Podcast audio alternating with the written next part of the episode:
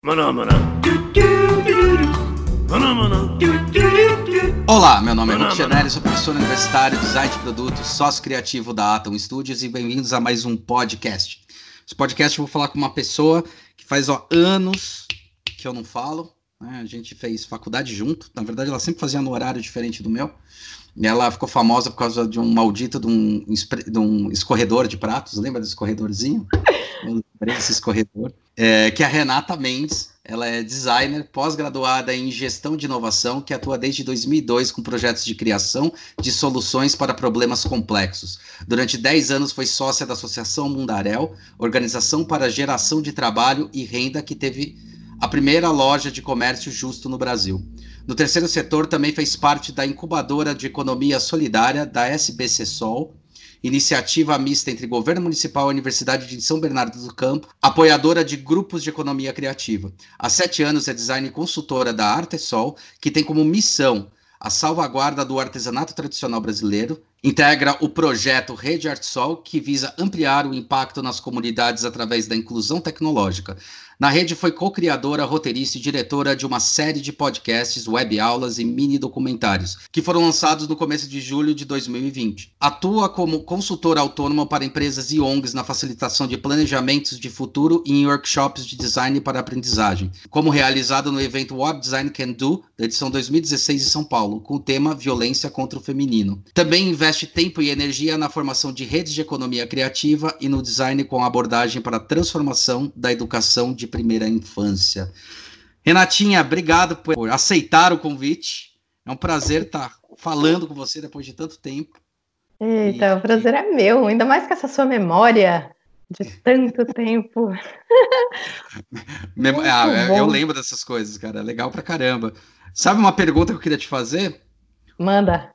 Um mais um é igual a três? Epa! Um mais um é igual a. Nossa, uma progressão de números. É incontável. Um, um mais um é infinito. É infinito. Se um né? mais um for, for ponta firme, vai ao infinito.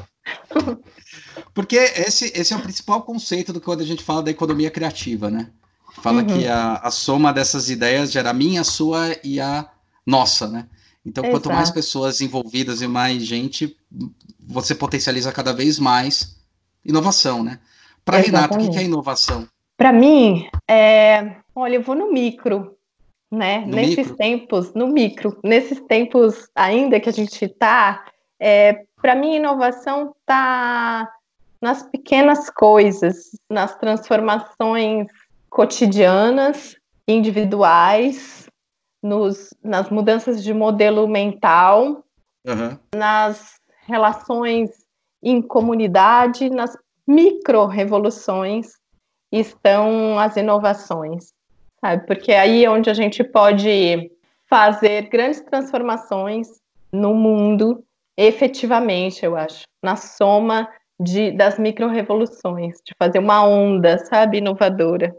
Que tem a ver com as centralidades das cidades hoje, que agora não tem mais um centro, mas tem várias centralidades com várias Acho ações. que tem tudo a ver com, com essa com, com novos olhares mesmo, né? Que, não- É. que é isso, essa, eh, desconstruir eh, visões do que é centro, do que é periferia, de, de possibilidades de poder, de quem pode fazer, né? Do próprio fazer, de arregaçar a manga e fazer. A gente está vendo isso muito, né? No meio da crise, da crise que também é oportuna, né? Sem, Sim, tem uma visão romântica sobre isso, mas que também todas as, as grandes crises também abrem portais aí, né? E eu acho que é- o campo da inovação está aí, né? Está no desconhecido ou no tão tão conhecido, tão debaixo do seu nariz que você não vê. Então você poder abrir os olhos, olhar com um olhar fresco, sabe? Com um olhar curioso, com um olhar de criança e,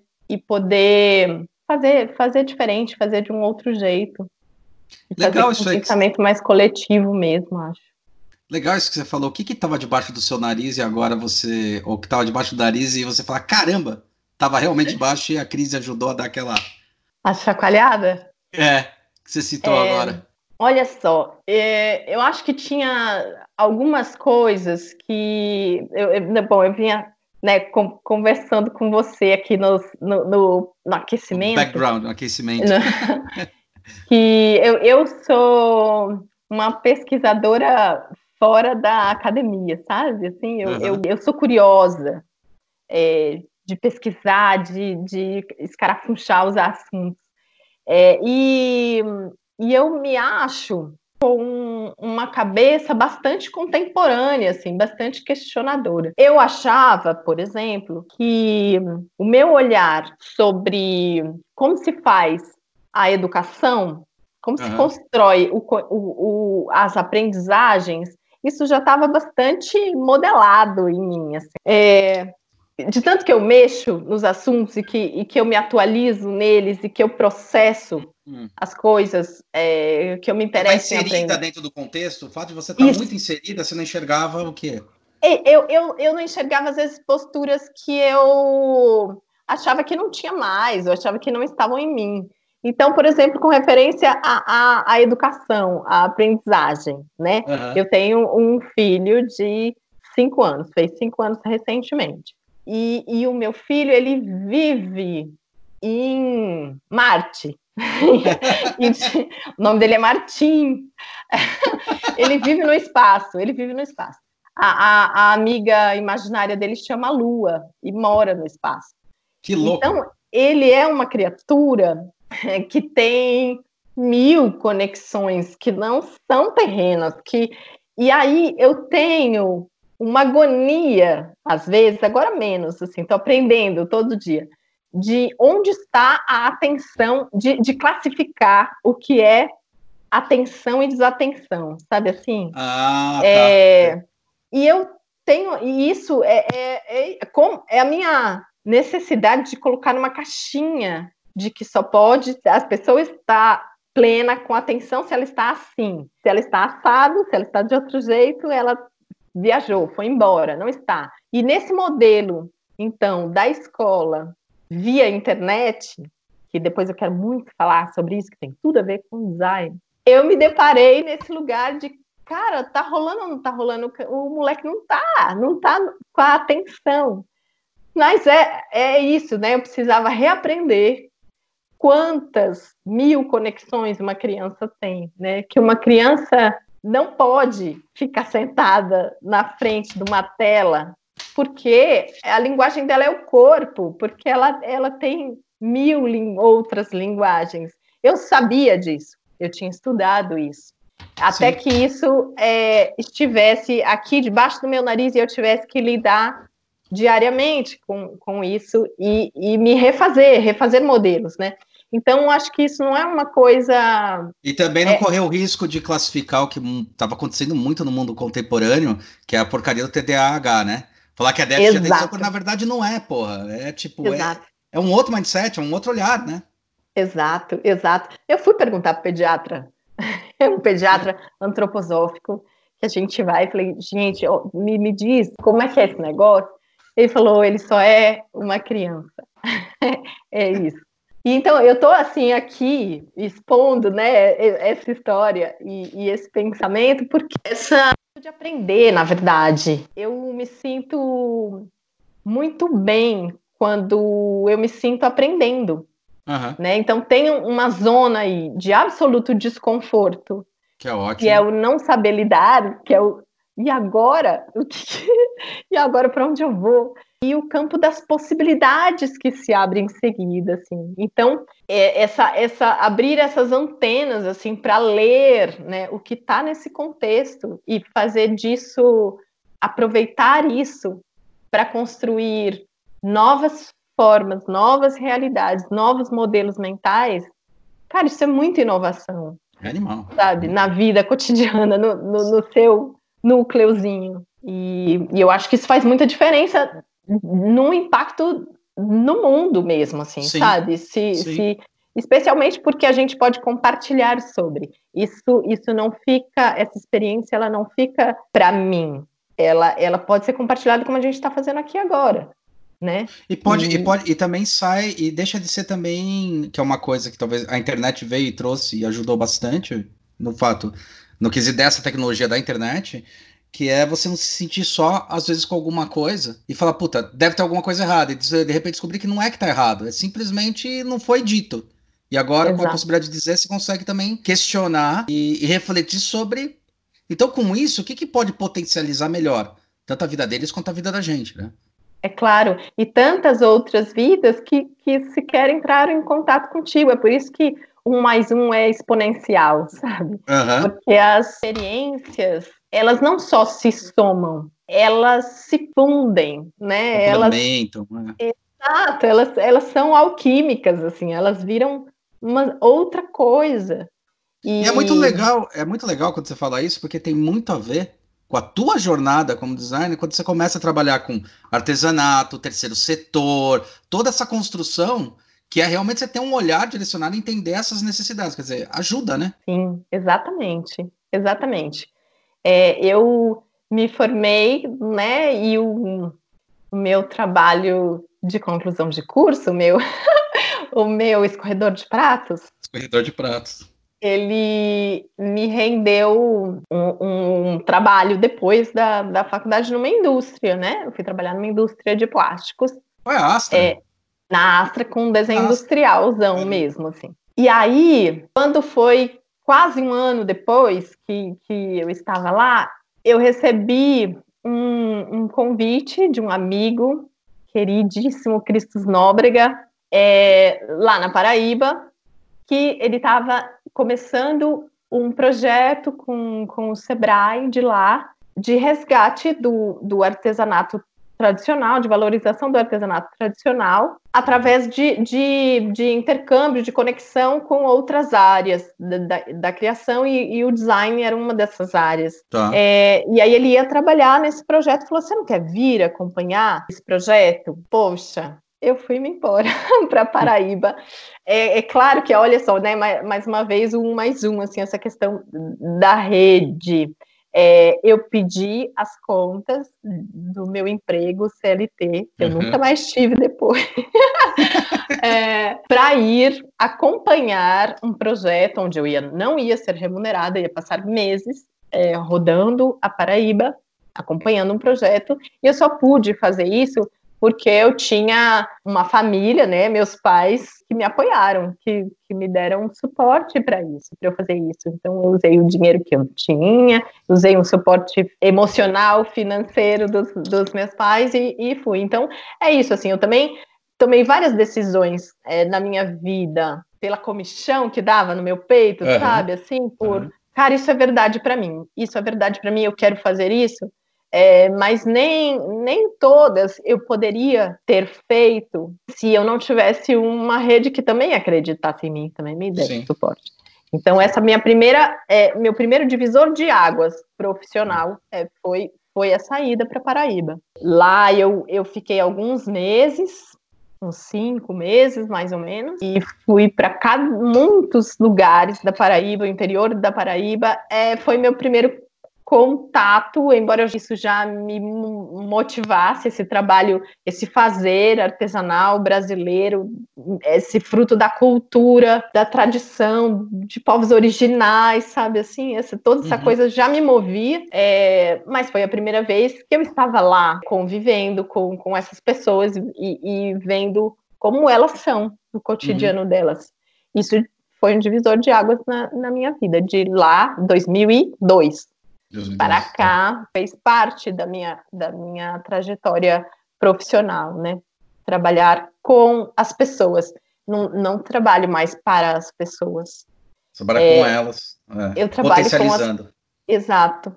Porque, bom, nessa, nesse recorte né, dos trabalhos artesanais, das, das comunidades de artesãos é muito delicado, né? Então já, já, já errei um monte de vezes também, assim, sabe? De também pensar, puxa, entendi qual que é o seu problema.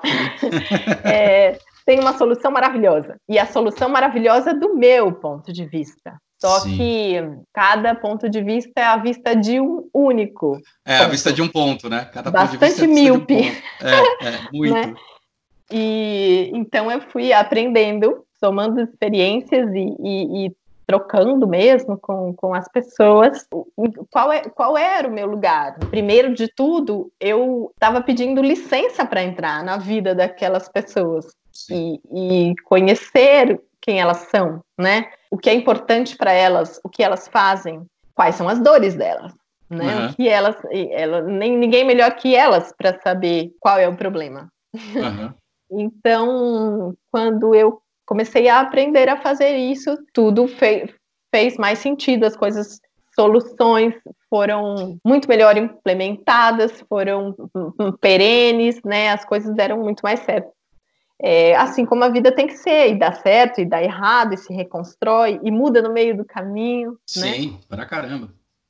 Mas assim, assim foi se dando. Mas eu, o que eu conheci foi os saberes, das pessoas que não tinham ido à escola, como eu fui, que não, vi, que não vinham de centros urbanos, como eu vim, que tinham uma inteligência no, no fazer, enraizado numa cultura, uma consciência de tudo que veio antes, que era quase como respirar, assim, sabe? Então, eu uhum. me impressiono até hoje, quando eu vou numa comunidade, por exemplo, que essa comunidade vai preparar uma festa ou vai pre se preparar para uma plantação e simplesmente todas as pessoas sabem o que fazer. Ninguém precisa fazer cronograma de nada. É orgânico, né? é, é orgânico de um jeito que é quase mágico, sabe assim? Então tem, tem uma. Um organismo vivo funcionando. Exato, exato. E é por isso que a gente não pode, enquanto, enquanto população brasileira, né, perder essa referência dos povos tradicionais, sabe? Com tudo que está acontecendo agora uhum. nesse país, a gente pode é, se sentir muito distante de que ah, eu não tenho nada que ver com quilombolas ou com indígenas, posso achar isso de tão desconectado que eu tô nesse mundo, sabe? Porque se você parar para olhar a história dessas pessoas, para escutar essas pessoas, gente, tem uma presença que traz muitas outras gerações por trás, que é muito forte, é muito incrível ter contato com isso. Para você aprender, assim, sabe, que você não é só você. Que, Sim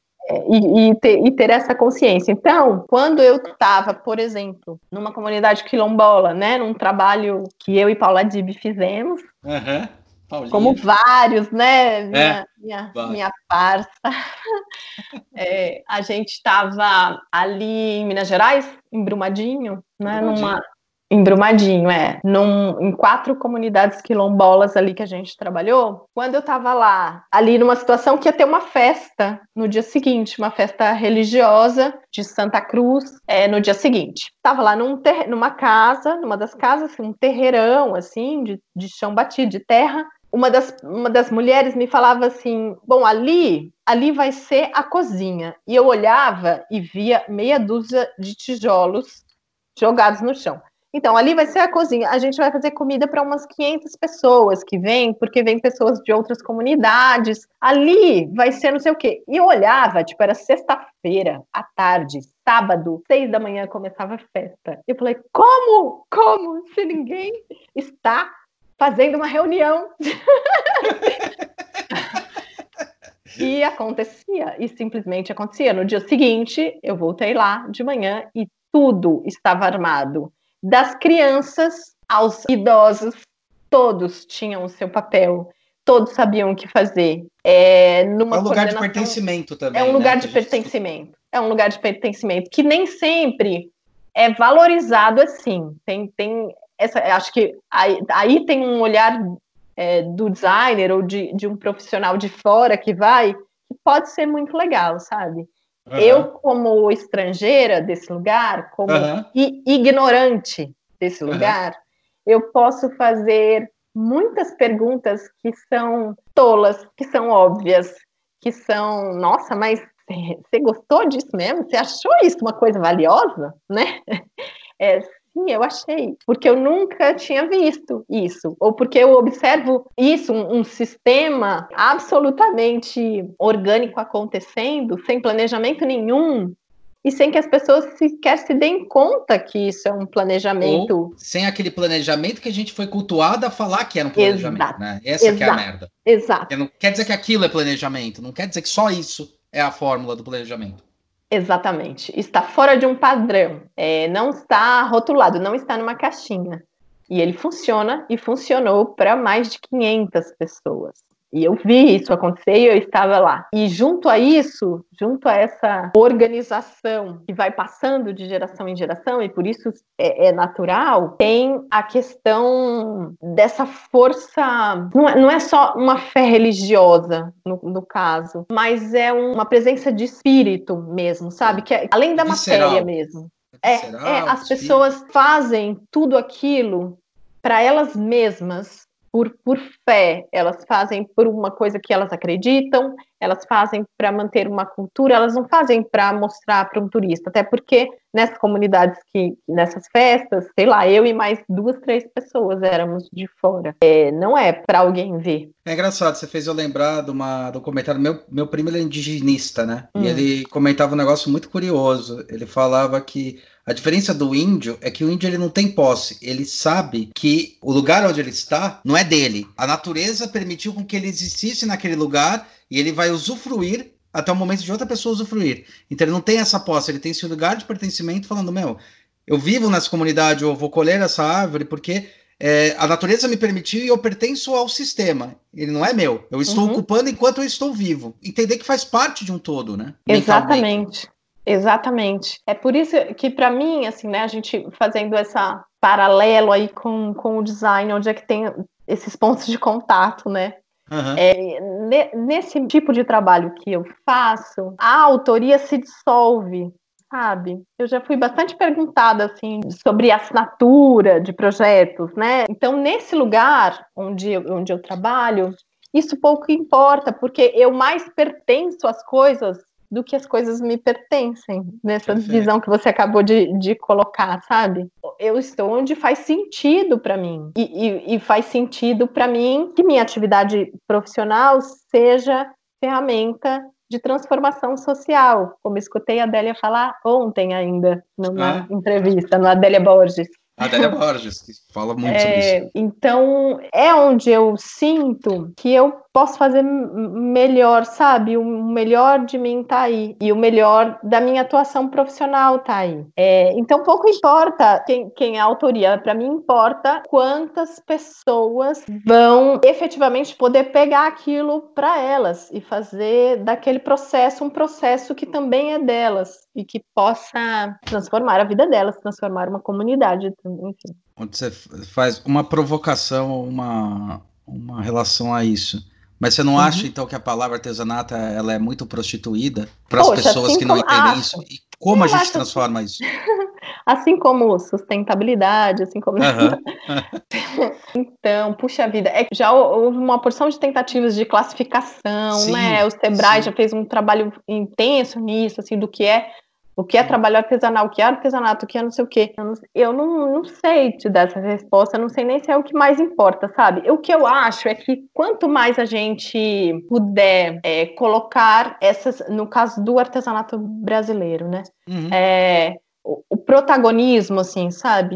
A, a, é, o, o, o fazedor como protagonista de sua história, a gente puder mostrar isso. A Artesol faz isso é, muito, assim, tem, tem muito isso na raiz da sua missão. É, quanto mais é, as pessoas né, puderem ver a, a vida do outro, a experiência do outro, o contexto do outro, eu acho que a gente vai tomando conhecimento disso, sabe? Eu não preciso ir lá trabalhar lá no meio para eu, nossa, me, me tocar e entender do quão grande é essa, essa sabedoria, de, de que inteligência é essa. Eu posso conhecer, né? Eu posso entrar em contato com isso de outras maneiras. Então, ou seja, é, tentar tornar o negócio mais empático, né? Mais acessível, sabe? Ter uhum. é, informações mais acessíveis, ter mais proximidade de mercado, você conhecer toda a cadeia de, de produção, a gente pode fazer isso, né? No, no, no momento em que a gente está questionando o consumo, o que uhum. eu preciso, o que eu não preciso, o que, Exato. enfim, eu facilmente acesso, eu conheço qual é a cadeia, as cadeias de produção. Então, todas essas coisas eu acho que elas ajudam a caracterizar mesmo, a fortalecer é, o que é o artesanato brasileiro e a ter isso como característica, sabe, de um país. É um setor importante da economia desse Importantíssimo, país. sim. Sim. Né? E eu acho que talvez ele tenha já num momento interessante, pelo menos eu olhando aqui por tudo que você está descrevendo, que eu vejo que a indústria está caindo como ela era, como ela, como ela, ela era. Você tem uma transformação. Hoje começou com essa é, do it yourself, né? E uhum. agora está passando para esse universo maker, é, upcycle e tal. Que tem muito a ver hoje também com a internet, que ajudou bastante a história de ter o storytelling real, de você uhum. realmente contar a história verdadeira das coisas. Então talvez o artesanato ele esteja num momento interessante, que é a gente está sofrendo retorno para arts and crafts, que é uhum. é importantíssimo, e talvez ele esteja num momento, com tudo que você está falando, né, o observando aqui de fora, interessante que talvez pela primeira vez a gente possa entender o artesanato como uma forma de expressão, um chancelamento da importância uhum. dele e, e, dessas coisas de como funcionam, até essas estruturas lo, é, locais, né? Claro, e é um universo, né? Porque você tem desde os produtores tradicionais, cujas técnicas passam de geração em geração e, e trabalham com materiais naturais, em sua maioria das vezes fazem todo o processamento da matéria-prima até eh, o produto, então tem esse tipo de artesanato. E tem também outros que estão até mais nos centros urbanos, sabe, que estão olhando para o upcycling, como você falou, né? Então, como uma matéria-prima chega no fim do seu ciclo e ele, ele pode ter uma segunda vida e pode virar uma segunda história, que não é um lixo maquiado. É, né? tritu... é, é exato, né? exato. Que é, meu, que é de fato um, um, outro valor, assim, uma outra história. Então, também existe uma produção é, artesanal que não é ligada à tradição artesanal, que é muito significativa né, hoje, assim. Então é múltiplo, isso é múltiplo, e faz parte de, de um setor dentro do guarda-chuva da economia criativa. Então, acho que, poxa, a gente pode muito conhecer todas essas coisas, sabe? É interessante isso que você está falando, porque, porque a gente passou por uma fase do artesanato, que o artesanato, ele, quando eu falava, eu falei da palavra preconceito, era o um negocinho de palhinha que vinha de alguém, que, tipo, de uma comunidade que ninguém sabia, e daí vinha, tinha a crítica pesada sobre ah, a, a mulherzinha lá se matou para fazer ou tecido, alguma coisa, e vem para São Paulo, por exemplo, e daí ganha um valor astronômico, né? Uhum. E vira uma uhum. peça, na verdade, muito mais de aquela briga uma obra de arte uhum. mais pela obra de arte do que pela história dela, né? Hoje está melhorando isso, não tá? É, eu acho que porque tem mais possibilidades de descortinar todo esse caminho, assim, sabe? Perfeito, perfeito. É, então, como a gente estava te falando antes, é, existe a possibilidade, até por porque a gente tem acesso à, tecnologia, né? A gente tem meios de, de comunicação, de difusão e acesso em massa, assim, então é possível que o artesão seja protagonista, que ele conte sua própria história, que ele mostre de onde ele veio, que ele mostre a mão dele fazendo, e eu aqui do outro lado compre uma peça de, de palhinha e tarará, e quando eu, eu sei de tudo isso, isso, isso tem um outro valor por trás, né? Aquilo tem um, um, valor de afeto, tem uma mão ali por trás que faz aquilo um objeto que é único, tem uma memória por trás daquilo. Uma memória, é boa, uma memória. E então é, é, é possível é, mostrar essa cadeia toda, assim. Então antes tinha muito é, a figura desse atravessador, né, do, do, do vilão, assim, da, é, não precisa que... ser o vilão, mas era assim. Se, e assim, pode ser vilão ou não, porque teve muita gente que fez não pelo vilanismo, claro, né? É claro, é onde eu queria chegar. Distanciamento, né? Pelo distanciamento. Sim, sim exato, né? exato. É, esse cara às vezes ia comprar lá e sabia da importância, mas ia se distanciando tanto, quando chegava na ponta, era simplesmente mais um objeto que talvez fosse feito por uma comunidade, mas que comunidade é essa? Que história é essa? Que, que, que, claro. que contexto é esse, né? Exatamente. Então, acho que é, na verdade, é bom para todo mundo que essa cadeia ela seja conhecida e aberta, né? Sim. Porque também para o artesão é importante que ele saiba que para o produto dele ser vendido na loja, tem uma porção de, de custos aí no meio. E que a gente também tem esse outro lado. Muitas Sim. vezes a gente que, que trabalha lá né, nessa, nessa ponta é, vê os artesãos reclamando, né? De poxa vida, mas aqui eu vendo a tanto, e aí chega lá na loja, tá muito mais, é, e entender também que tem muito, muita gente envolvida, muitas operações envolvidas é, nisso. Distribuição, muitos... logística. Exato, exato. Loja. Aliás, você fez eu lembrar um negócio que foi muito legal. É, agora eu não vou lembrar o nome do site, mas você fez eu remeter. Agora, na, na pandemia, tiveram várias pessoas que começaram a fazer, donas de casa, costureiras tal, máscaras. Né? Uhum, máscaras sim. de coisa. E teve uma dupla de mulheres, acho que do Rio, eu não lembro agora, que eles criaram um site que funciona como um e-commerce, que é na verdade para essas mulheres colocarem dentro desse e-commerce para poder vender. Que legal. Que legal. É a Rediata, será? Ah, eu não lembro, porque eu vi essa pincelada, isso faz já uns três, uns dois meses atrás. Eu achei muito legal o que fizeram. Que falaram assim, tem, você tem a máscara dessas pessoas que têm essa mão de obra muito bem potencializada, que eu acho que no Brasil isso é incrível. Essa questão uhum. da costura, como ela está impregnada no DNA de muita gente, né, da, da, da, cultura nossa. Essas pessoas, elas costuravam, mas não tinham como distribuir, mas estavam fazendo isso por uma necessidade social, que era a uhum. necessidade de máscaras. E daí uhum. essa dupla falou, puta, vamos abrir um e-commerce e chamar essas mulheres para colocar o produto delas dentro do e-commerce para poder diluir. Isso uhum. é uma uhum. ação social. Claro. Claro, e também é inovadora, né? Nesse lugar de que você olha essa capilaridade, sabe? Você olha é, essas microações, uma senhora fazendo máscara, outra, duas, três, muitas, em muitos lugares. Como é que eu posso fazer disso um sistema? Eu acho que é um, você olha para dados, você uhum. olha para quais são essas, esses sinais que estão acontecendo e você faz disso uma, uma ação macro. Uhum. Eu acho isso, meu, muito incrível. É, eu tinha, tinha esse caso e uma outra coisa que, que é, uma outra coisa que eu acho delicada, artesanato, quando a gente trabalhou uma vez lá, no, lá na época, a gente trabalhou para a Natura, a gente estava fazendo uma lo, a loja deles, a primeira, né, que ia ser lá na França. E a gente trabalhou com o pessoal do Jalapão Japão, do capim dourado. Uhum, capim dourado. E uma das coisas que a gente argumentou com a Natura uma vez, eu falei isso aberto porque isso foi muito legal por parte da Natura e por parte da gente, na hora que a gente apresentou. Coisa que a gente apresentou assim, tá, beleza, olha, eles têm capacidade de produzir mil peças. Eles falaram, ah, então a gente encomenda mil peças. Falou, cara, mas se você encomendar mil peças, tem tantas peças que já são vendidas para comunidades locais que eles têm. Aí uhum. você vai forçar eles a produzirem mil peças para vocês, mais as peças que eles têm para fazer. Uhum. E daí uhum. você vai matar a estrutura de negócio, porque eles vão ter que colher o capim dourado antes do momento que tem que ser colhido. E você uhum. vai começar a quebrar essa estrutura. Existe essa preocupação também, né? Quando a gente fala do artesanato. Total.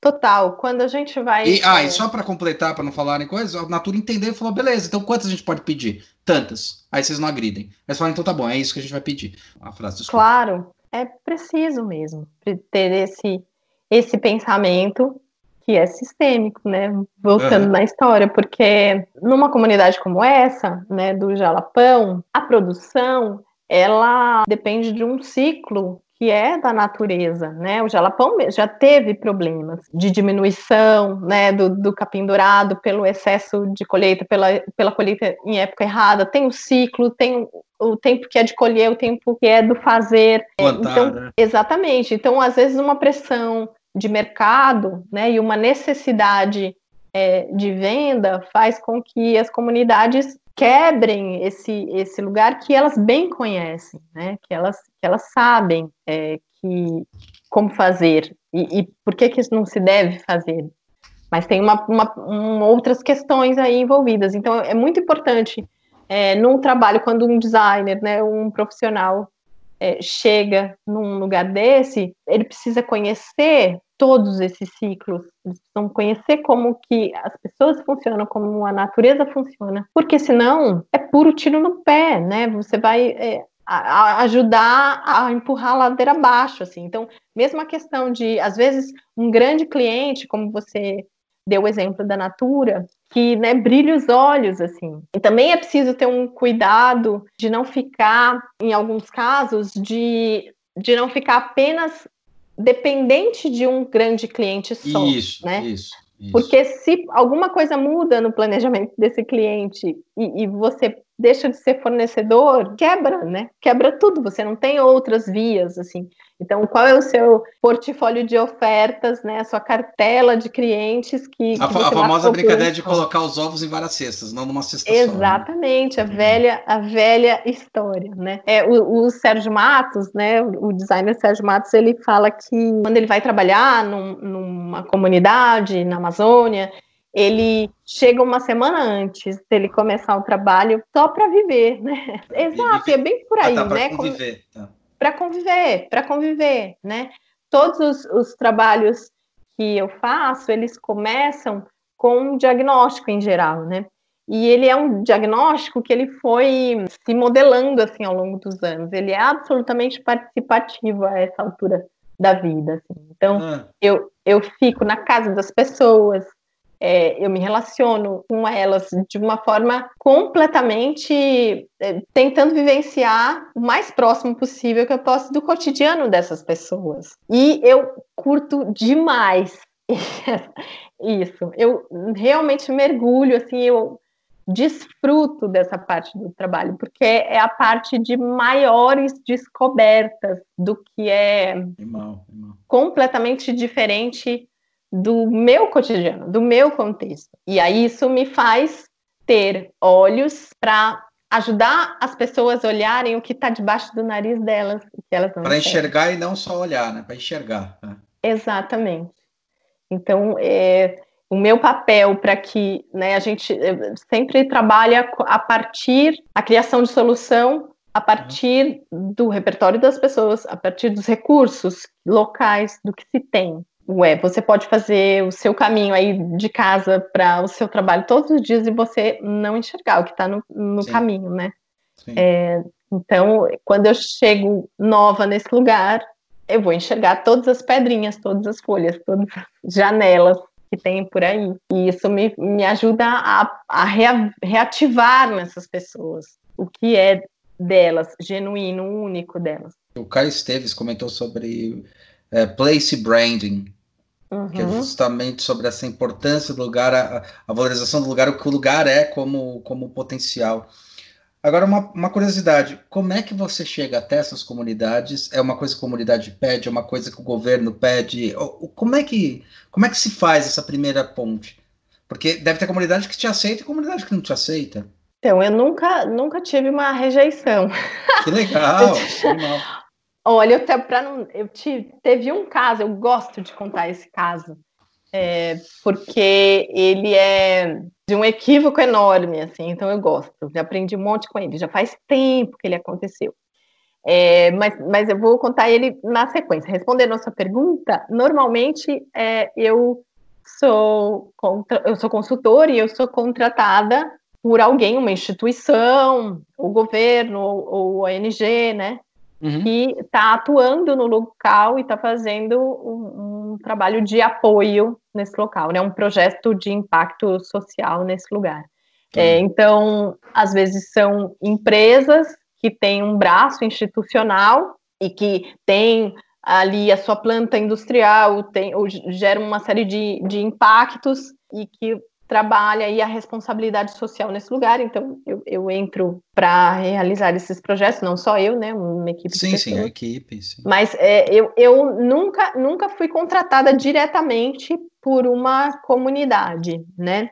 Existem alguns casos, sim, de comunidades é. de produção artesanal já fortalecidas, você vai convidar a Paula Dib, ela vai te contar um caso desse que ela tem. Legal. Então, algumas, algumas comunidades com um chão já. E aí, um, um, acho que isso requer uma, um amadurecimento empreendedor, né? Um amadurecimento Sim. enquanto negócio mesmo, como qualquer Sim. outro negócio, que você é, reconhece o que você precisa de apoio, que você conhece de onde isso vem e você contrata. Eu nunca tive nesse lugar, então sempre tive num, nessa triangulação, né? Onde uma instituição é, me contrata para estar na, na comunidade. E aí, esse caso que do, do, equi, do equívoco, do erro da, que eu queria contar, é, foi uma vez que eu, eu ainda estava na Associação Mundaréu, faz muitos anos. Era o, o Sebrae, lá de Roraima, que contratou a gente para fazer um trabalho de desenvolvimento de produtos com um grupo de jovens que trabalhavam com marcenaria. E aí montaram um briefing, e hoje eu nem, eu nem dou bola para briefing hoje, mas é, o, o, briefing era que esses jovens, eles, a grande maioria deles era Yanomami, descendia de Yanomamis, que, puxa, que, né, é isso, tem muitas características ali da, da etnia que poderiam ser trabalhadas. Eu mergulhei nos grafismos indígenas, fiz umas pesquisas maravilhosas, falei, gente, que maravilha, madeira e grafismos indígenas, olha que coisa incrível, podemos criar muitas coisas. Quando eu cheguei lá, primeiro que, né, aquela galera, um monte de, de, de jovens, assim, de uns 16, 17 anos, tipo, o que, que essa, essa mulher vai fazer aqui, né? Estavam lá, e eu logo de cara percebi que, bom, comecei a propor que que, que a gente podia fazer, empolgada de trabalhar, e os caras, meu, não afim de nada. E aí eu, eu percebi que essa questão indígena era muito delicada ali onde eu estava, né?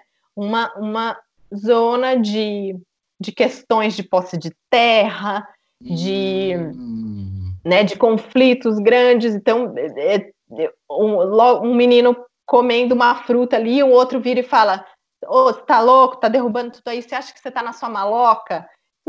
Né? Opa, o negócio é muito, o buraco é muito mais embaixo, a questão é muito mais estrutural, brasileira, do que eu poderia tratar uma semana de desenvolvimento de produtos, assim. Então, naquele momento eu joguei todo o meu magnífico planejamento fora e mergulhei é, para entender, gastei três dias da minha semana é, convivendo com esses meninos, ué. Sim. Né? Então eu fui entender que eles faziam uma oficina de marcenaria e marchetaria também tinha, uhum. é, porque eles queriam fazer instrumentos musicais. Eles tinham vários, várias ferramentas de, de construção de instrumentos, de, de curvar madeira, porque eles gostavam de cantar e de tocar. É, então eles faziam as violas e tal, porque meu, é isso, eles gostavam de, sabe, de estar junto, de cantar. E aí eu fui pegando esse lugar para, é, junto com eles, olhar essas curvas, esses desenhos das madeiras que eles faziam, e a partir daí a gente criou uma linha de pequenos objetos que pudessem é, gerar renda para esse grupo. Foi um outro lugar, né? É, e que eu aprendi lá e, e não desaprendi desde então. mas, mas é isso assim. Então, quando hoje eu vou para um lugar como para os quilombos, né? Esse uhum. foi o ano passado. Eu pouco quero saber à, distância, sabe? O que tem. Eu, é pouca pesquisa eu faço, assim, de população, de características geográficas, históricas, pouco, muito pouco, porque eu não quero saber de terceiros, assim, eu vou e, e, essas impressões que se tem de beber da fonte, elas fazem toda a diferença para a qualidade do meu trabalho depois. Caramba, irado. É, na verdade você nem errou, na verdade você falou, opa, deixa eu melhorar minha visão aqui, que ela é, tá é, enviesada, é. na verdade. Eu tava, pois é, eu tava, né, gerando muita hostilidade. eu, eu falei, não, eu quero a simpatia desse povo, eu tenho necessidade de ser amada. É, é, a empatia, né? A famosa empatia é, que a gente precisa. Exatamente, exatamente. É. Incrível, incrível.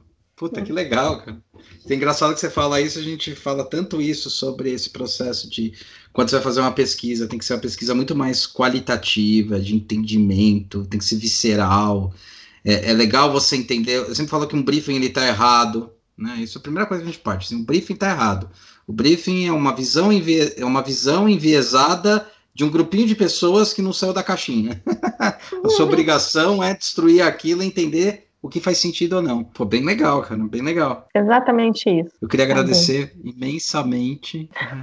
Você continua a simpatia que você é, uma fofa. Ai, Du, que uma delícia conversar com você. Eu faria uma maratona, assim, horas. Pode, pode fazer várias maratonas, a ideia é essa, a ideia é, é potencializar isso. Muito, muito legal, bom. que legal essa tua jornada aí maluca aí. É. E, é, é, é, legal como essas coisas estão tangibilizando. Eu fico feliz como tá tangibilizando. Até para te contar uma história que foi engraçada. Hum. Uma aluna minha, ex-aluna agora, Marcela, era do Maranhão, né? Guaraná Jesus é, é a vida, né, deles. Sim. E daí foi engraçado que eu virei para ela, eu nas minhas curiosidades, que eu também dou aula e vou aprendendo com os alunos quais são as tendências, as lógicas. Né? Eu sempre falo que eu vou ficando velho, mas não quero ficar. Eu vou ficando idoso, mas não quero ficar velho, né? Eu sempre falo isso, né? Eu vou tentando descobrir com eles. E uma vez eu perguntando para alguns alunos, uma delas, principalmente os que. Eu até brinco, os estrangeiros, né? Uma cidade para outra, meu, de um estado para outro muda radicalmente. É impressionante isso. Até aqui mesmo em São Paulo, né? De uma comunidade para outra comunidade mesmo da favela, das comunidades, muda radicalmente as ações. Uhum. Mas eu perguntei para ela, pô, o que, que você achou mais curioso quando você veio para São Paulo? Achei que, sei lá, ela ia comentar, cidade é grande, trânsito e tal. Ela falou um negócio que nunca mais saiu da minha cabeça. Ela falou assim: Ah, o que eu fiquei mais assustado em São Paulo foi a necessidade de vocês terem pressa sem poder ter pressa. Eu falei, como assim? Eu falei, meu, você chega eu dou sempre esse exemplo, eu não lembro o exemplo claro que ela deu, mas fala assim: meu, você chega lá no, no banco, vai pagar alguma coisa, entrega o produto. Aí a pessoa fala assim: ah, tá aqui, carimba, tá, quanto tempo isso deve estar? Dois dias. Porra, meu, dois dias! Mas como assim? Começa a xingar. Eu falei, nossa, mas qual que é o problema disso, né? Ela falou, meu, se demora dois dias, por que, que quer que demore menos? Então parece que não tem um tempo de respiro, tá tudo sempre desesperado. Por isso que vocês acham que vocês estão sempre atrasados. Porque tem coisas que dura, demora dois dias. Então espera dois dias, porra. Para com Muito isso. Muito bom entender o tempo das coisas, né? É. Essa é uma oportunidade de agora da gente, é. né? entender o tempo é. das coisas. Muito bom. É isso aí. Aprendendo. Muita, é, você sabe que eu, às vezes as pessoas me perguntam, assim, na verdade, com, nem, não é nenhuma pergunta, é uma afirmação, uma conclusão. Ah, tá bom, entendi. Você se formou em design, mas agora você faz o quê? e, e, eu juro que é muito difícil para mim responder. Eu, eu vivo me reformulando, gente, o que que eu vou, como é que eu respondo em tipo um, três palavras? O que que eu faço? Não sei. E aí eu, eu gosto de dizer que eu, recentemente, tipo, umas duas semanas para cá. Eu sou designer de aprendizagens. E aí deixa a pessoa mais em dúvida ainda. Mas é legal, não tem né? coragem de perguntar o que, que é. Mas é isso, sabe? É, inclui apreciar o tempo das coisas. E é necessário apreciar o tempo, senão não faz sentido faz sentido nenhum. E agora, que nem você falou, agora na pandemia, a gente tá tendo que apreciar o tempo da casa, né? Que nunca foi apreciado. A gente claro. não estava acostumado. Isso claro. tá sendo foda para muita gente. Muita gente, muita gente. Tá aí uma oportunidade de design. Como essa, essa é uma dor coletiva, pipocando em todo lado, com, com, diferentes faces, com diferen, diferentes pedaços dessa cidade, é, de renda, é, quem isso tem que trabalhar, quem não... é muito diverso isso. É, e, cara, e tá aí, sabe? Como é que a gente pode atuar nisso? É, é legal você falar isso, porque como eu dou aula em algumas universidades, o que eu percebo são diferentes necessidades, e agora extremamente latentes. Tem alunos que conseguiram ter os seus espaços para ter aula, tem alunos que não conseguem ter, eles têm que conviver junto com a família e ter aula naquele ambiente que a mãe tá vendo novela. Várias vezes eu via trecho de novela. Sabe? Claro, isso. Eu, tipo, se isso é dado de realidade, o que, que a gente faz com isso? É impressionante. Como é que lida com isso? É muito uhum. louco isso, é muito louco. É muito claro. louco. Renatinha, queria agradecer mais uma vez. Obrigada, lindinha. Eu Valeu. Eu agradeço demais, demais, demais. quero mais, quero outros encontros. Não é êxito rural, agora é um êxito. Um êxito rural. É um êxito rural, é impressionante, cara. Obrigada, muito, tempo, muito divertido. Muito divertido conversar com você. Valeu. Beijo. Beijo. Tchau, tchau. Tchau. Peraí, pra não ficar, pra não ficar confuso, porque eu viajo, viu? É, pode viajar, relaxa. Maná, maná.